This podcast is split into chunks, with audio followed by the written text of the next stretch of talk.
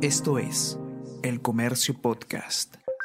Hola a todos, ¿qué tal? ¿Cómo están? Espero que estén comenzando su día de manera excelente. Yo soy Ariana Lira y hoy tenemos que hablar sobre la nueva Comisión de Trabajo del Congreso de la República, porque hay en este grupo de trabajo hasta tres dictámenes sobre sueldo mínimo y el 97% de proyectos carecen de validez técnica. Problema viejo en el Congreso que no se solucione, que puede tener importantes consecuencias en el mercado laboral, no necesariamente buenas. Vamos a conversar sobre todo esto y más a continuación.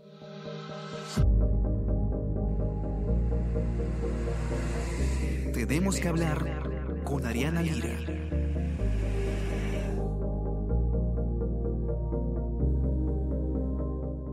Las comisiones del Congreso, como hemos hablado además con Israel ampliamente en este espacio, tienen un, rol fundamental, ¿no? Que es eh, básicamente evaluar y, elaborar eh, los, las propuestas de manera técnica en grupos de trabajo que eh, pues se especializan, digamos, en una materia, ya sea laboral, constitucional, etcétera, y lo que se busca precisamente es que las propuestas que se plantean sobre determinado tema sean analizadas, como decíamos, con criterios técnicos rechazadas si es que no se cumplen y recién una vez aprobadas, cuando en teoría ya deberían haber pasado todos los filtros técnicos, se elevan al Pleno para que ya todo el Congreso de la República pueda decidir sobre determinada propuesta. El problema que tenemos en nuestro Congreso, ya lo hemos comenzado, conversado harto, como decíamos, es que estas comisiones... Eh, en realidad no están cumpliendo la función de eh, ser justamente un filtro técnico, ¿no? De hecho, están ignorando las opiniones técnicas del Ejecutivo o de otras entidades especializadas.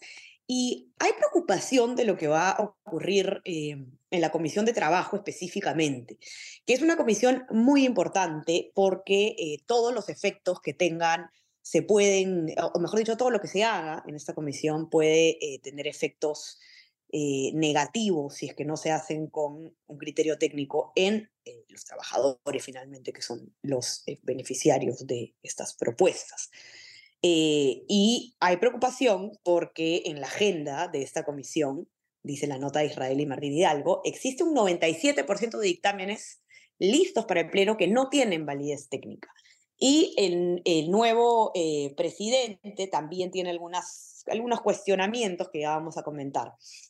Pero, eh, bueno, Israel Lozano, que ustedes ya lo conocen súper bien, es caserito de este podcast, nos trae la nota que ha escrito con Martín Hidalgo al respecto y nos va a contar más qué es lo que está pasando en esta, en esta comisión o qué podemos esperar ahora con esta nueva presidencia que está a manos del bloque magisterial. Grupo de izquierda, perdón, en el Congreso de la República. Isra, ¿cómo estás? Bienvenido. ¿Qué tal, Ariana? ¿Cómo estamos? Isra, cuéntanos em, primero pongámonos un poco en contexto, ¿no? Se han escogido, se ha escogido la nueva mesa directiva del Congreso y los nuevos titulares, los nuevos presidentes de las comisiones, y pasa esta comisión de trabajo a manos de otro grupo de izquierda, ¿no? Porque ya estaba en control de Cambio Democrático Juntos por el Perú y ahora es bloque magisterial quien va a, dirigir esta comisión. ¿Qué esperamos? Sí, em, efectivamente, em, la mesa la preside el congresista Pasión Dávila, que forma parte de eh, la bancada del bloque magisterial. Eh, de hecho,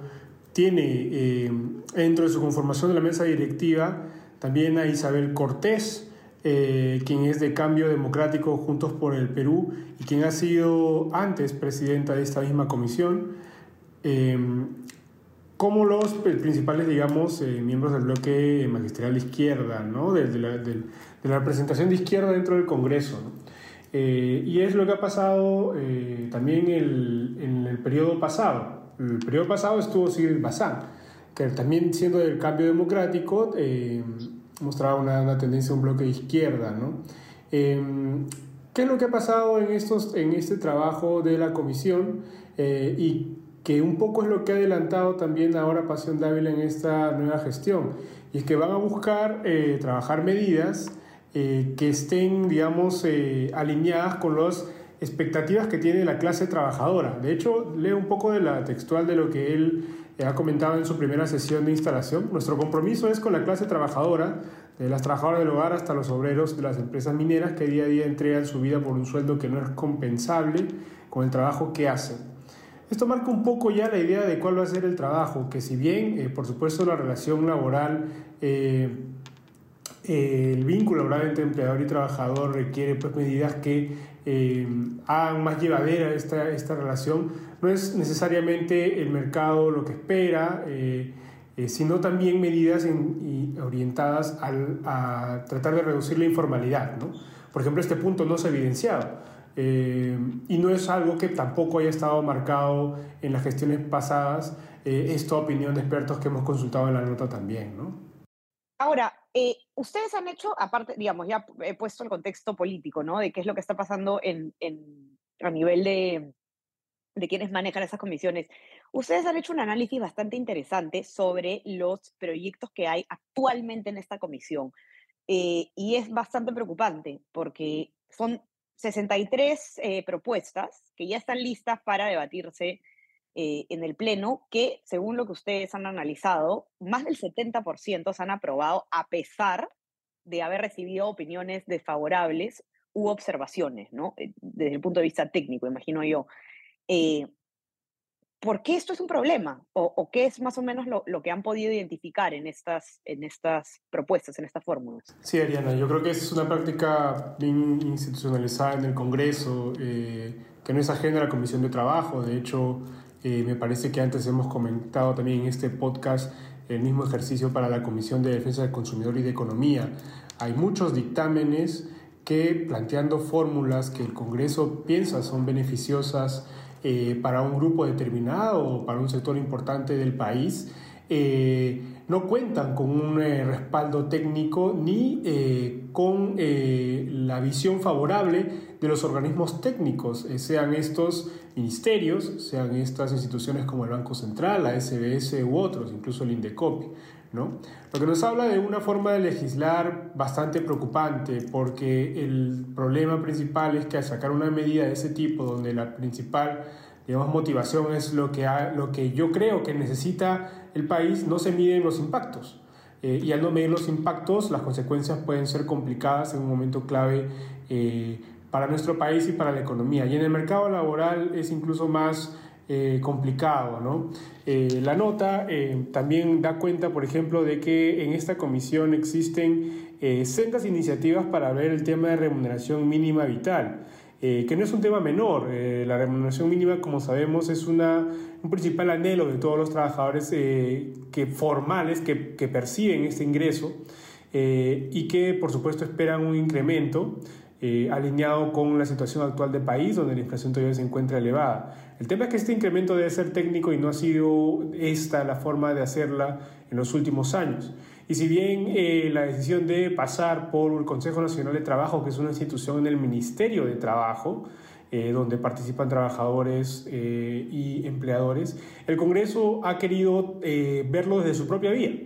Y son tres iniciativas de las cuales cuentan bueno, ninguno cuenta con una opinión favorable. El, Ministerio de Economía ha formulado eh, observaciones a un dictamen eh, e incluso el mismo Ministerio de Trabajo realizó observaciones a, otro igual. Entonces estamos hablando de eh, medidas que se deben tener el debido cuidado al momento de plantearlas. Conversábamos con Luis Santa Cruz, que es consejero del área laboral del Estudio Miranda y Amado, y él le preocupaba que, por ejemplo, medidas de este tipo eh, no hayan tenido un impacto sobre, pero una evaluación sobre el impacto que va a tener en el país, principalmente teniendo en cuenta que al subir el sueldo mínimo eh, se hace más exigente eh, la obligación de las empresas por cumplir con este y por tanto el riesgo de caer en informalidad al no poder costear los, nuevos, los nuevos incrementos eh, de, las nuevas obligaciones que tienen salariales las empresas eh, podría llevar después a la informalidad. Entonces es un tema complicado desde ese lado. ¿no? Claro, ese es, y eso es algo que, que nosotros tratamos de, de, dejar en claro siempre en, en este espacio. Em, es muy importante separar, digamos, las, las buenas intenciones, incluso hablar de buenas intenciones es mucho, ¿no? Eh, algo que pueda sonar bien de lo que puede generar en la realidad. A veces pensamos, ¿no? ¿A quién no le parece una buena idea que se aumente el sueldo mínimo? Uno piensa en un aumento de sueldo mínimo y en lo que piensa es mejor calidad de vida para aquellas personas que, que ganan esta, esta eh, remuneración, ¿no? Pero lo cierto es que nos encontramos en una situación que además no es nueva en nuestro país, de hecho se ha agravado, que es la informalidad, ¿no? Bordeamos, me parece, Israel, 80% de informalidad laboral, y esto quiere decir que no solamente que el número de personas que realmente se beneficiarían con este aumento es mínimo, sino que eh, cuando se hace aún más rígida la legislación laboral, se hace aún más difícil que esas personas que están en la informalidad se vuelvan formales, estas empresas. Y no estamos hablando de las grandes empresas que, por supuesto, tienen los recursos para pagar este sueldo mínimo, sino de las pequeñas empresas y emprendimientos eh, alrededor de todo el país. Eh, y eso es algo que, que, que creo que es importante enfatizarlo porque es una gran responsabilidad la que tiene el Congreso de la República de no caer en medidas populistas que finalmente puedan terminar perjudicando aún más a los trabajadores.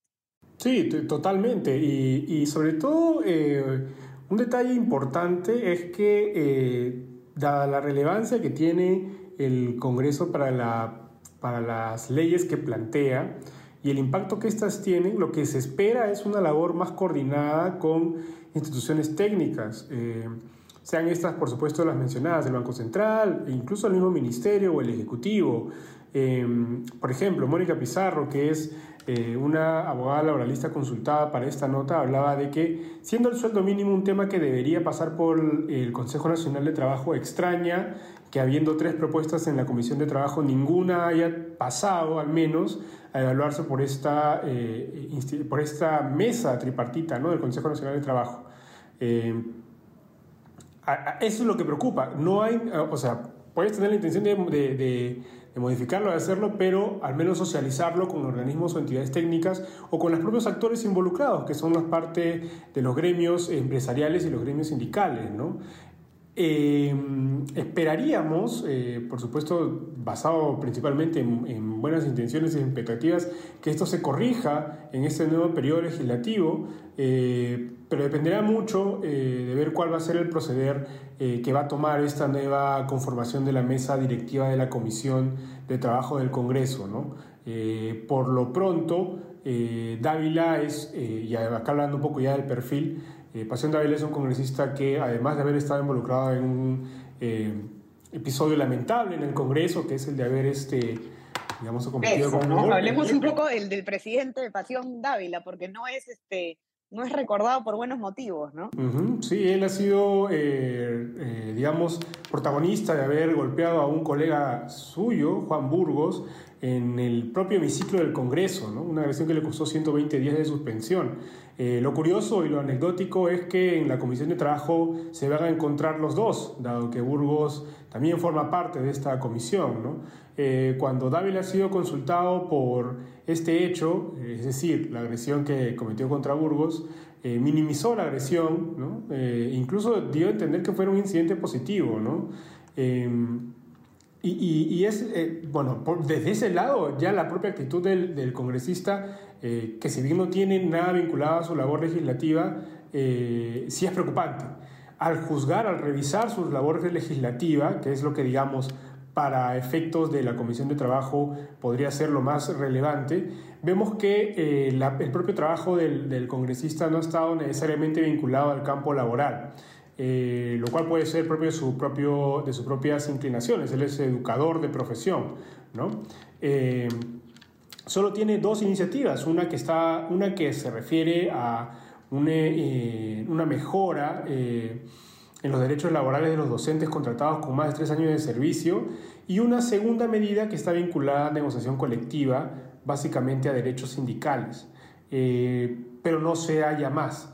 Y aquí hay que ser claros, eh, Ariana, eh, el hecho de que el congresista no maneje eh, proyectos diversos sobre materia laboral, digamos, es entendible en la medida que los congresistas pues mueven sus propias agendas e inclinaciones, ¿no?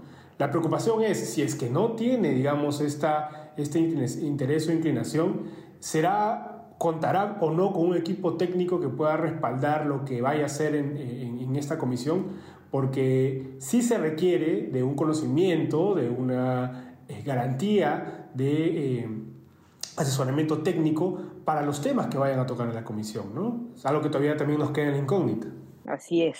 Así que mucho cuidado con esta comisión en específico. Estamos seguros que Israel va a estar ahí detrás, mirando de cerca, por supuesto, todo lo que pasa en, esta, eh, en este grupo de trabajo con temas tan delicados para eh, el panorama nacional. Los invito a que puedan leer este muy completo informe, que de hecho aborda mucho más temas de los que tenemos tiempo para tratar ahora. Lo pueden encontrar, ya saben, en nuestra web elcomercio.p y suscríbanse también a nuestras plataformas. Estamos en Spotify, en Apple Podcast y eh, no se olviden también de suscribirse a nuestro WhatsApp. El Comercio te informa para recibir lo mejor de nuestro contenido a lo largo del día. Isra, un abrazo, como siempre, muchísimas gracias por traernos la información. Igualmente, Ariana, nos reencontramos. Conversamos nuevamente entonces el día viernes. Chao, chao. Tenemos que hablar con Ariana Lira.